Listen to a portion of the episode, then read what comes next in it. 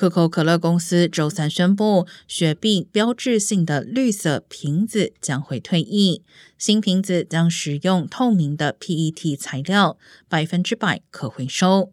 虽然绿色的雪碧瓶子也使用 PET，但由于颜色的原因，不能回收制成新的瓶子。